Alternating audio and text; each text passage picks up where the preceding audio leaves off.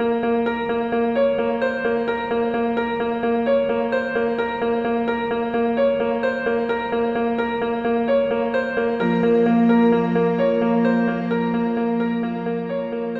buen día amigos, bienvenidos una vez más al podcast de la Biblioteca Pública Mundial.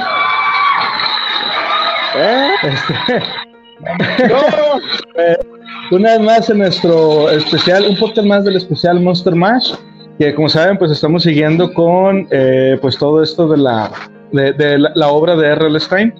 El día de hoy vamos a hablar del el siguiente libro que seguía en la lista, en el, en el orden de la colección de, de, libros que se publicó en su idioma original en inglés, que sería Sangre de Monstruo. Eh, al igual que como hicimos con el libro pasado, vamos a hacer un, un breve resumen. Eh, el libro se trata de este, un niño, el, nada, es que ay, se me fue el nombre del, del, personaje, ¿te acuerdas cómo se llamaba? Evan. El, el, Evan, así es. Bueno, este, sus padres se van a mudar para, para, buscar un trabajo en otra ciudad y dejan a, a Evan con, con, una tía, una tía abuela. Este, tía abuela. Y, y, este, y pues como no conoce el barrio, se sale a pasear y, y conoce a una niña que se llama Andy o Andrea. Eh, van a una tienda de juguetes y la tienda se ve así como medio abandonada, como de esos lugares en donde nunca pasa nada malo y ellos confiados entran ahí y compran un, un, botecito de lo que se llama ahí sangre de monstruo. Eh, es como una especie de goma, eh, como un, un, es un juguete, una, una, una especie como es de un baba. flover maldito, es un moco de gorila de toda la vida maldito. es como un flower, sí, un moco de gorila. Es que yo me acuerdo, yo lo reconozco por otro nombre, pero no me acuerdo ahorita cómo se llamaba, pero sí es una cosa de esas. Este, total que eh, se dan cuenta que la cosa esta se puede usar para jugar, eh, se puede hacer bola, lo, lo, usan para rebotarlo, como si fuera una pelota. Brilla en la eh, oscuridad. Brilla en oscuridad. Y en lo que están jugando por ahí, el perro de Evan se come un pedazo de, de la sangre del monstruo. Y a partir de ahí empiezan a pasar cosas raras porque el perro como que empieza a crecer, la propia sangre del monstruo también empieza a, a aumentar de, de, cantidad, de masa, pues. Este, y se empieza a mover sola. Se empieza a mover sola también, pero crece aún de una manera exponencial, o sea, es, es, es, una cantidad enorme. Al principio está en un botecito así más o menos, y luego lo ponen... Y luego se pasa a un de pintura, un bote de pintura. Eh, o y sea, luego ya... lo pasan a, a una bañera. A una bañera, sí, sí. O sea, llega a tal grado que para poderlo este, transportar lo ponían en bolsas de esas de basura negras y llenan dos bolsas de esto. Este, y eh, para no hacerles. Bueno, sí, les vamos a hacer spoilers. Ya hemos dicho que íbamos a hablar de esto. Eh, ya casi al final de la historia eh, nos cuentan que la tía abuela había hechizado la sangre de monstruo. O sea, era una sangre de monstruo con, común y corriente, era un flover normal. Pero la tía abuela la hechizó. Ella tenía conocimientos de brujería también. Eh, la hechiza para tratar de hacer por ahí algunos. Eh, o sea, e ella estaba poseída también, digamos, por una bruja que se llama Sarabet, que tenía forma de gato. En toda la historia, en realidad, pues no se hace mucho mención de esto hasta casi el final. Eh, total que al final la, la, cosa esta que ya había cobrado vida y ya era una cantidad enorme, se termina comiendo eh, a la bruja, a Sarabet, y de esta manera se libera la tía. Y al final, pues bueno, llega la, la familia de, de, Evan y se lo llevan. No se cuenta mucho más de esta, de esta onda. Ahora, ya para empezar ahora sí con la historia, ¿qué te pareció a ti o qué fue lo que más te gustó de este libro, eh, Marfileño? La, la, idea está muy interesante. Nos recuerda mucho a un tipo mancha voraz, versión 2.0, verdosa, atragantadora. No tan agresiva, pero sí se llega a comer una serie de personajes. Se llega a comer a los hermanitos estos, a los bullying de la cuadra. Se llega a comer este, un perico y demás cosas que se encontró por ahí. Digo, la verdad, por parte de la historia, a mí, a mí me gustó mucho en el aspecto en que te narra, tiene una narrativa muy, muy fluida. Va chiste fluido, tiene una narrativa muy fluida. Eh, sí, muy bueno. eh, está muy interesante. En sí, a mí la historia como historia original, te digo, no es tan original, lo vemos muy basada en, en manchas previas, voraces, este, de, de, lugares desconocidos. Esta tienda, tipo, yo pensé, yo me imaginaba la tienda de, de, de Gremlins, me imaginaba que la sangre de monstruo estaba al lado de un gizmo algo así para que se den una idea más o menos de cómo era la tienda. Me lo imaginaba atendido por este señor clásico asiático venerable, así como que sí, tenemos todo en esta tienda y todo está maldito, todo está en oferta. Este, y, cuando regresan a la tienda que ya quedó cerrada, me la imaginé como así como una tienda cerrada. Bueno, la pandemia ya no es, ya no es tan novedoso, pero en aquellos tiempos eran going out to business, vamos a vender todo. Me gustó mucho la historia, la verdad, está muy recomendable. Sigue siendo una historia larga, porque la historia es, un, es más larga que los libros anteriores. Hablamos de 120 páginas. Esta ya anda rozando a las 140, en 137, 136, si no me equivoco. Pero aún así, eso es un libro bastante bueno, ¿eh? Y yo creo que aquí está, ya agarra un poquito más, más de más de callo con la escritura, porque ahora sí los errores en la narrativa ya son muy, muy mínimos. Clichea mucho con la de, bueno, los papás tienen que ir a buscar una casa, déjame lo dejo con un familiar extraño, medio ciego, medio sordo, este, y que el niño haga y se entretenga como pueda. Pero fuera de eso, a mí la historia me encantó, eh, la verdad, la historia, ahora sí, este, yo soy medio, medio quejoso en esto, le doy un 4 de 5 porque sé que Stein tiene historias mejores. Esta es una de las más conocidas y las más populares. De hecho, supe o lo estaba checando, tiene tres partes. Sí, tiene tres partes. De aquí ya salieron tres partes. Entonces, es una de las historias que tiene un poquito más de continuidad en la saga de Stein. No la considero como la obra máxima de Stein, para mí es otra que con todo gusto vamos a hablar un poquito más adelante si ustedes nos siguen este, siguiendo en este tipo de, de historias. Pero sí, es, una, es una maravilla. Para mi gusto es un 4 de 5, 4 monstruos de 5, porque la historia no es aterradora en sí, pero sí es muy misteriosa. Está muy buena. No sé para ti qué te pareció, Conan. Bueno, mira, para mí la verdad, te voy a ser bien honesto, a mí no me gustó. Pero eh, no sé, o sea, yo creo que también tiene que ver con que es muy lenta. Para mí, para mí es muy lenta. La parte que más me gustó del libro, en realidad, porque pues obviamente como que ya tiene cosas chidas, interesantes, es precisamente la propia sangre de monstruo. Porque como dices, me recordó también a mí a, La Mancha Voraz. Eh, bueno, para los que no la conozcan así en Latinoamérica, este, es la película de The Blob. Luego no sé si este, fuera de, de Estados Unidos o de, de aquí de América Latina le pusieron algún otro nombre pero aquí la conocemos, al menos en México, como La Mancha Voraz. Y hay dos películas. La original es, creo, si no me equivoco, del cincuenta y tantos, 58 o algo así, si no es que antes. Este, y hubo un remake en los, eh, a finales de los 80, principios de los 90, muy buena, por cierto.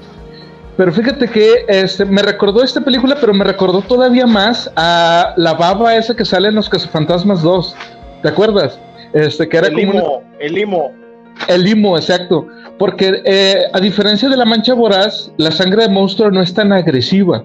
Este, como decías hace un momento, o sea, este, la mancha voraz prácticamente al contacto ya te derretía, ya te deshacía. Sí, es correcto. Y esta como que tenías que luchar con ella, porque no sé si te acuerdas, una parte de Evan se cae dentro de ella y no lo devora, o sea, no lo traga en, su momento, pero ya tenía la fuerza como para ah, retenerlo tal vez un poquito, pero sí se portó más agresiva con la bruja, con Sarabet. Ahí así ah. se la llevó. Sí, sí, sí, este, y pero sí te digo, o sea, por eso me, eso es lo que sí me gustó del libro, o sea, es como una versión de Stein de, de, de, Blob. Entonces, este, pues por ese lado sí estuvo chido. Pero insisto, lo que sí no me gustó es que, este, bueno, ahorita pasamos a esa parte. Eh, ahora, ¿cuál es tu parte o, cuál fue tu parte favorita de la historia de este libro? Cuando llega el perro que se llama Trigger, si no me equivoco, trigger. Llega, Trigger y ya tiene la forma y el tamaño de un caballo y le mete un fregazo a vez. Yo me quedé así como que, ok, Deus ex máquina sale el perro, el perro. Yo pensé, lo va a poseer o se va a morir como, como en el caso que pasó en el libro de la Casa de la Muerte. Dije, pues va a estar ya zombificado o poseído o algo. No, tenía voluntad y ahí andaba el perro y llega y la taclea y la tira. Y yo así como que, oh, Deus ex máquina, bien hecho ahora sí lo hiciste bien, fue como que salvado en el último momento por el perro mutante. Sí, sí, de hecho en la historia... Me, pregunto, ¿se habrá quedado de ese tamaño? ¿O si se redujo? No, no, recuerdo ver si se redujo o no se redujo su tamaño normal. No, eh, se redujeron con la bruja si vuelven a su, vuelve a su tamaño original. Tanto él como la, la, la, la masa vuelven a su, a su forma original. Ok. Pero sí, de hecho, a mí me recordó también, ¿te acuerdas de los comerciales esos viejos de Kool-Aid donde entraba la jarra que rompiendo así la, la pared?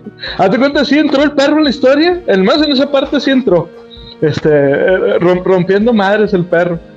Pero bueno, mira, para mí mi parte favorita este, fue precisamente el twist del final. Eh, les decíamos al principio del video que, eh, bueno, al principio del podcast que este, resulta aquí que la tía estaba siendo como poseída o estaba como secuestrada, digamos, capturada por una bruja en forma de gato.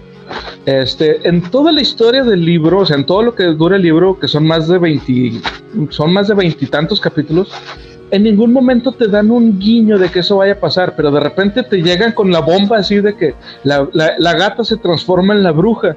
Entonces, este, y ahí fue donde que, ¡ah, qué pedo! O sea, es, algo totalmente inesperado.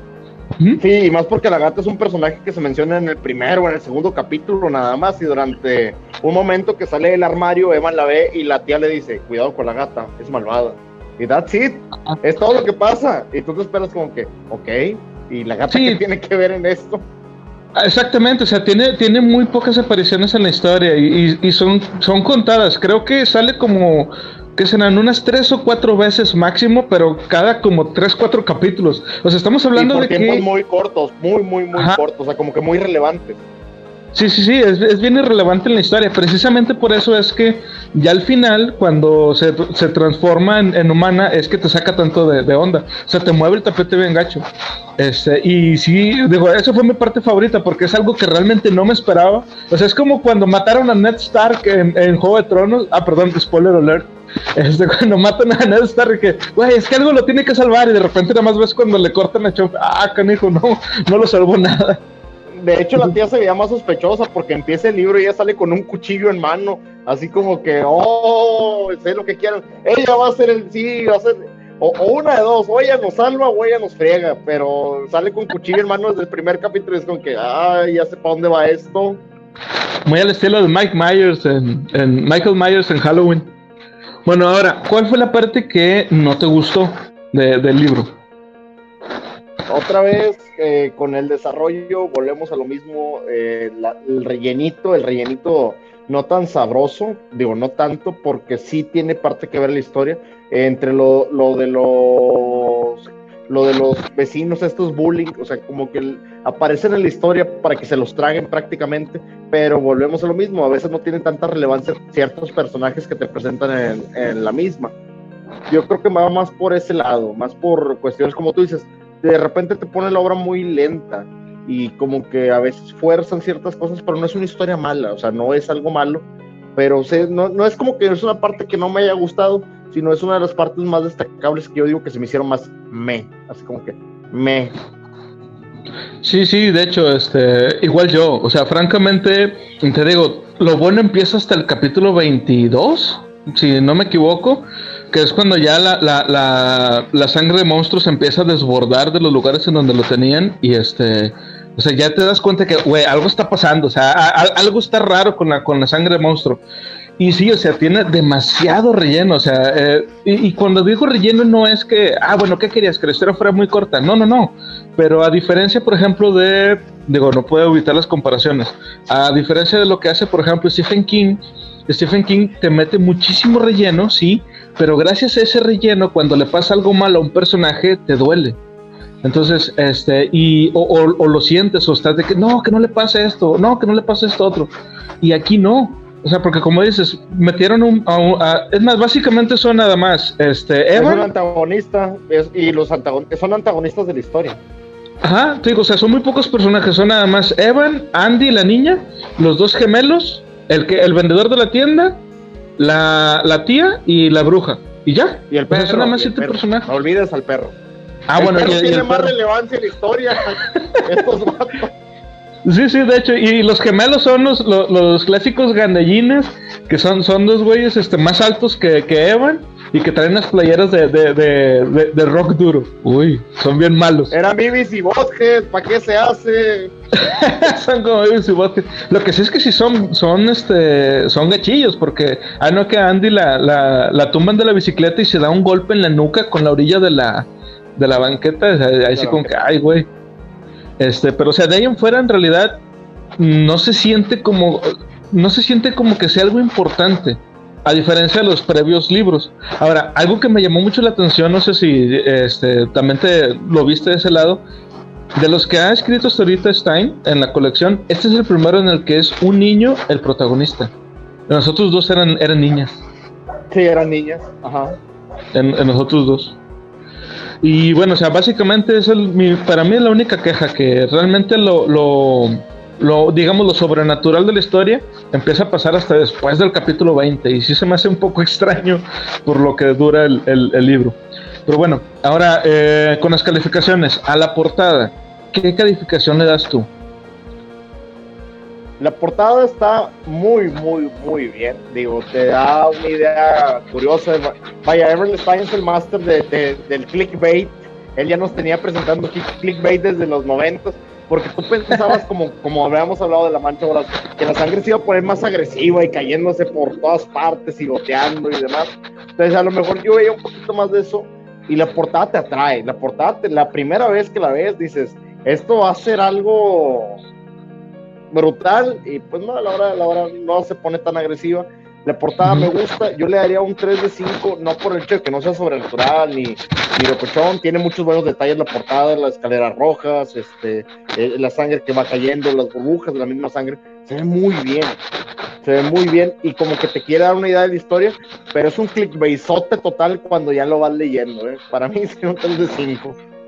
Y más porque tiene portadas mejores, tiene portadas mucho mejores. Sí, no, lejos. De hecho, yo igual, este, yo también le doy tres monstruos de cinco, porque de entrada, no sé, yo creo que el color de la sangre de monstruo le quita mucho peso también a la portada, porque es como un verde, un verde moco, un verde así vómito, y si fuera rojo, ya ahí sí ya no sabrías de que, ok, eso es sangre, ¿De verdad? ¿O es la sangre de monstruo? Es que ya desde el hecho que se llame sangre de monstruo, tú esperarías que fuera de otro color, pero bueno, yo entiendo. ¿Qué, te parecería un morado pícoro? Ándale, un, un, morado, o sea, un color más, más fuerte, ¿me entiendes? O sea, algo que fuera más impactante. Este, y eh, no es algo que, bueno, sí pasa, lo que sale en la portada sí pasa en la historia, porque hay, hay una parte en el libro donde la, la sangre de monstruo, ya cuando es eh, un poco más consciente y autónoma en su movimiento, este, persigue a, a, la, a la tía y sube por unas escaleras y deja esos charcos que se ven en la portada. Este, pero yo creo que se habría visto, digo, no sé qué piensas tú, yo creo que se habría visto más impactante una imagen en donde la sangre de monstruo tuviera dentro a los gemelos, que se viera como que estaban golpeando, tratando de salir. Eso se hubiera visto más chido. ¿Sabes qué me hubiera gustado más para la portada? Una imagen tipo el resplandor. Con la sangre, con la sangre como que corriendo por las paredes y por todos lados. Se hubiera visto Ándale también. Más amenazante.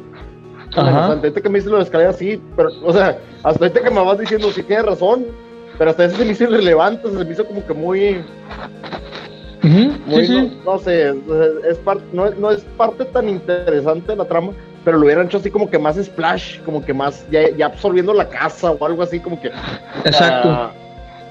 como dices, como el limo, como el limo verde cuando corría por las paredes en Ghostbusters, algo así. Sí, sí, exacto. O sea, y, lo único que sí te da una idea de, de qué, de qué es en sí, o de qué es lo que va a pasar un poco más adelante en la historia, es que en la escalera, junto con la sangre de monstruo, están tirados unos lentes. O sea, y ahí donde tú piensas, ah, ok, esta cosa, la sangre de monstruo, se come a la gente. O sea, pero es una cosa que tú infieres, que al final, a fin de cuentas realmente no pasa. O sea, en, en ningún momento se, se tragó a las personas, las absorbe, pero las retiene por dentro. No las, no las, consume. Y las escupe. Salvo y las escupe al final. A, todos los demás los escupió. Al perico a, y a los gemelos. Y, sí, pues realmente no era. Pareciera que es, más amenazante de lo que es, pero no, en realidad no. Pero bueno, esa es la portada. Eh, como idea original, ¿qué calificación le das? Un 3 de 5 porque volvemos a lo mismo de que ya es una historia que se ha visto, a lo mejor fue adaptada el desarrollo tuvo ahí sus tropiecillos. La historia es muy buena. Yo, yo te decía un 4 de 5.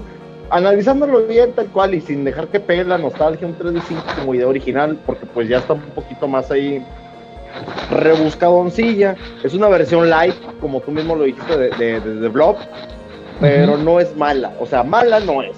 O sea, para decir que un libro de Stein es malo, necesitamos ver que el argumento ahora sí sea totalmente plagiado y porque siento que le pudo haber hecho más con, con Trigger, por, por haberse comido la sangre de monstruo. El crecimiento y todo anormal está muy bien, pero me hubiera gustado que hubiera ido ahí un poquito más, que hubiera desarrollado como tipo que se hubiera hecho un lobo o algo, algo más monstruoso. Sí, sí. O que en la sangre se hubiera penetrado las plantas de la casa y que se hubieran vuelto carnívoras, o sea, un poquito más ahí de, de monstruosidad, pues. Para mí un 3 de 5 se me hace bastante justo, 3 pegándole más a 4 que a 2. Sí, definitivamente. Y yo igual también, yo le estoy, yo le doy más un, un yo también le doy un 3, 3 monstruos de 5. Eh, y fíjate, no es tanto por la, o sea, sí, la historia no es original, ok, estamos de acuerdo en, en que no es original en el concepto del monstruo que nos presentan aquí, que es la, la sangre esta de, de monstruo, la, el, el, la mancha, pues, la, el blob. Pero este, la forma en que surge, que fue a través de un hechizo, este, eso es lo que sí es original. Sin embargo, en Harry Potter, por ejemplo, podríamos, podríamos ver algo como esto y sería un chiste para ellos. O sería como un juego. Y ahí es en donde radica el que para mí no está, no es tan interesante porque realmente no hay ningún peligro real. O sea, el, el único peligro real que hubo en toda la historia ni siquiera era para Evan que pues es el protagonista a fin de cuentas, sino era para la tía. La tía era la que estaba sufriendo todo, pero hasta mero al final es cuando te lo dicen. Entonces, para mí como idea original, yo máximo le doy un 3. La verdad es que no, yo, y, más que nada le digo esto porque yo sé que Stein este, después hizo cosas mucho mejores. Y de, de, hecho ya venimos de dos, otras dos historias que son muchísimo mejores, son buenísimas comparadas con esta. De ahí viene mi calificación. Este, y bueno, pues por último, el desarrollo. En el desarrollo de, de la idea que tuvo Stein, ¿tú qué le pones?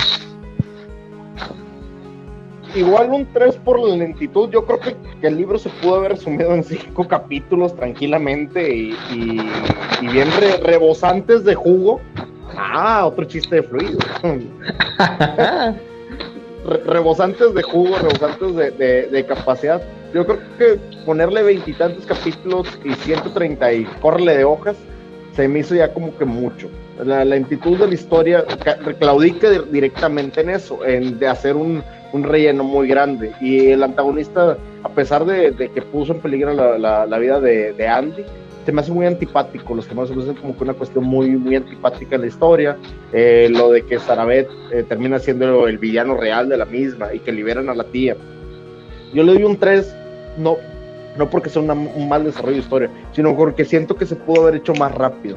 Siento que los desarrollos de esa historia están como para hacerse más fluidos. Stein hasta ahorita no nos ha dado un principio a fin que te quedes pegado del asiento capítulo tras capítulo. Digo, siento que él muy bien. No lo hemos experimentado todavía. Y yo me iría por eso, porque este libro, en lugar de ser más de 20 capítulos, deberían de haber sido solamente 5, máximo 6 con la conclusión y debió de haberse resumido a 50 hojas. Sí, sí, sí, en realidad. Yo también, yo, yo le doy un 3 de 5, también 3 monstruos de 5, porque este, mira, es que yo siento, no sé si haya sido así o no sé si haya pasado esto, pero yo siento que a Stan le exigieron de que ya, güey, acábalo, acábalo, porque se nota que está apresurado en, en el sentido en el que, aunque es un libro eh, eh, extenso de más, digamos, porque habla muchas cosas, pero te fijas que casi no hace hincapié en cosas terroríficas. O sea, por ejemplo, un lugar en donde se pudo haber este, extendido bastante Stein y de una manera bien genial habría sido una tienda de juguetes. Porque, por ejemplo, hace un momento Me que quedé estamos... pensando exactamente lo mismo, exactamente uh -huh. lo mismo, que hubieran vuelto varias veces para allá. Sí, sí, o sea, o, desde un principio, o sea, por ejemplo, cuando entran a la tienda de juguetes, que hubiera habido, a lo mejor hasta pudo haber puesto guiños de, de otras películas, de, ah, sí, tenían un, muñeco que se parecía al de aquella película, o sea, Chucky, o sí, tenían un peluche que se parecía no sé qué, Gizmo, cosas así, o de que tenía cabezas reducidas, o sea, dar a entender un poco más de que la tienda es tenebrosa. Yo sé, no era, la, la, tienda no era nada, no tiene nada que ver con lo que pasa después, pero lo que voy es, Stein en este libro casi no hace eh, mención de cosas que te quieran dar miedo, o sea, no te pone en el mood. Es como que pasas por un lugar gris y eso es lo que no está tan chido. Entonces, para mí el desarrollo es muy genial? pobre. ¿Sabes qué hubiera estado muy genial? Que hubieran visto a Farabed en la tienda. Ándale, sí, por ejemplo. Como que rondándole por ahí y Sarabés maullándoles cuando salen con la, con la lata de sangre mozo, es como que, ¡ah! que se hubiera vuelto como que loca. Como que para darle ese mood más, uno, para que te vayan guiando un poquito más al final, y dos, para que le den ese mood terrorífico, ese, ese ambiente este, escalofriantoso. Sí, sí, o, eh, Ah, te iba a decir, o que hubieras, hubieras visto a, a, en su forma de mujer, eh, o en su forma de, pues ya de, de, bruja, de humana, en varias partes. Y, ok, no que tenga una interacción directa este, con, con Evan, pero sí, por ejemplo, de que la viera y luego más adelante otra vez la ve y que la reconozca, de que, oh, qué extraño que me esté siguiendo. O sea, cosas así. Y te digo, no pasa. Y yo creo que este, a lo mejor Stein, a, a mí me da la idea, no sé, pero a mí me da la impresión de que la historia la fue escribiendo como que en un tiempo muy extenso y no recordaba que había escrito ya. Entonces como que no supo bien intercalar por ahí las, los eventos. No sé, digo, son ideas mías, pero sí yo creo que le faltó mucho eh, crearle la atmósfera al, pueblito. Este, que, que, fuera un lugar tenebroso o algo así, y falta eso y realmente se siente, o sea, es como comerte una empanada sin cajeta, ¿me entiendes? Le faltó el sabor, güey. Para nuestros pues. compatriotas de, de, Argentina, empanada y cajeta aquí significan cosas totalmente diferentes. Aquí hablamos de leche quemada y un pequeño pan eh, con azúcar. Eh, búsquenlo en Google, pero con la palabra empanada México y cajeta México, por favor, para, para, nuestros escuchantes de Argentina y, que he tenido mucho contacto con ellos, por favor, eh, googleenlo para que entiendan un poquito del contexto de las palabras. Sí, no, no van a decir que, oh, pues no, que estaban hablando de libros y que no sé qué. pero sí, sí, o sea, bueno, a lo, que voy es eso, le, faltó un poco de, sal y pimienta, le faltó un poco de sabor a, la historia. Pero bueno, este, ya para despedirnos, ¿recomiendas que lean este libro, Marfileño? Yo diría que sí, léanlo, búsquenlo, en, tiene versión en cómics, tiene versión en el programa Escalofríos, tiene versión donde lo quieran encontrar, disfrútenlo, denle una oportunidad, es una pequeña saga, son tres historias este, de la misma. Denle una pequeña oportunidad, no juzguen tanto por lo que nosotros decimos, sino dense ustedes el tiempo para poder apreciarlo. No se vayan con la idea de que ya me dijeron que es un libro malo. No, no es un libro malo simplemente que tienes que empezar a, entender un, poquito el contexto de, de Stein y el momento en que lo vamos a estar hablando nosotros, ahorita ustedes se pueden dar una idea de, de las partes que gustaron, lo que no gustaron, pero léalo con, con, ese humor, con esos ojos de niño y denle una pequeña oportunidad para que la historia se vaya desenvolviendo y la disfruten y así se vayan preparando para las obras del más adelante. Es la única recomendación que doy. No, le, no, no, no nos crucifiquen, pero tampoco crucifiquen este libro, porque la verdad es un libro muy bueno. Es un libro que te lo lees fácil y dulce. La historia es lenta, pero no por eso es mal. Sí, sí, bueno, sí, no, y de hecho también, o sea, yo, yo sí recomendaría como quiera que lo leyeran. Este, tampoco me voy a poner así de que, no, léelo para que veas lo que es un mal Stein. No, no, no, porque a lo mejor hay libros peores, no sé. Este, pero lo que sí estoy seguro es que Stein tiene libros mucho mejores, que eso es realmente lo, lo mejor de todo esto. Este, recomiendo que lo lean, sí, porque recordemos que tiene, como acaba de decir ahorita Marfeleño, es una mini saga que son, son hasta tres capítulos, entonces pues aquí estamos viendo el principio. Ya cuando lleguemos a lo mejor al segundo libro, el tercero, ya pues mejora mucho y a lo mejor esto no es más que una pequeña parte de todos los otros dos libros, que eso será lo interesante. Esto es el, comienzo a lo mejor nada más de algo mucho más grande y mejor, en realidad. Pero bueno, se cuiden, raza. Este, ya con nosotros nos despedimos. Recuerden seguirnos en nuestras redes sociales y sigan leyendo. Ok, antes de terminar, me gustaría ah. comentarles la próxima semana eh, estaremos platicando nuevamente un libro de ah, Este para mí sí es uno de los más entretenidos que puede haber. Es un gran, gran, gran libro del cual nos hemos reído porque es una historia de terror, pero esta es tan divertida que la vamos a ir apreciando juntos la, digo divertida para aquellos que vimos primero el capítulo de la serie de escalofríos antes de leer el libro. La verdad, está una entretenida. Y el, y el mismo título lo dice. Stein aquí se aprovechó su, su, su manera de dar las cosas a, una, a un tono cómico, desde la portada hasta el libro. Y lo, van a disfrutar mucho. Se llama Sonríe y Muérete. Ah, sí, ese sí está buenísimo. Sí, cierto, se me había olvidado que íbamos a decir también qué libro íbamos a, reseñar la próxima, la próxima semana. Sí, ese libro sí, eh, eh, ese es de mis favoritos, la verdad, de hecho. Sí, también, también de los míos. En, un tono, en un tono más que terrorífico al 100%, en un tono bastante cómico. Sí, sí, sí, y aparte de que recuerda mucho la forma en contar, de contar historias de la dimensión desconocida. Pero bueno, ya eso ya lo veremos más adelante. Se cuiden, raza, y sigan leyendo. Bye. Traemos todo un podcast muy bueno, de verdad. Diviértete un poco con nuestra charla ya.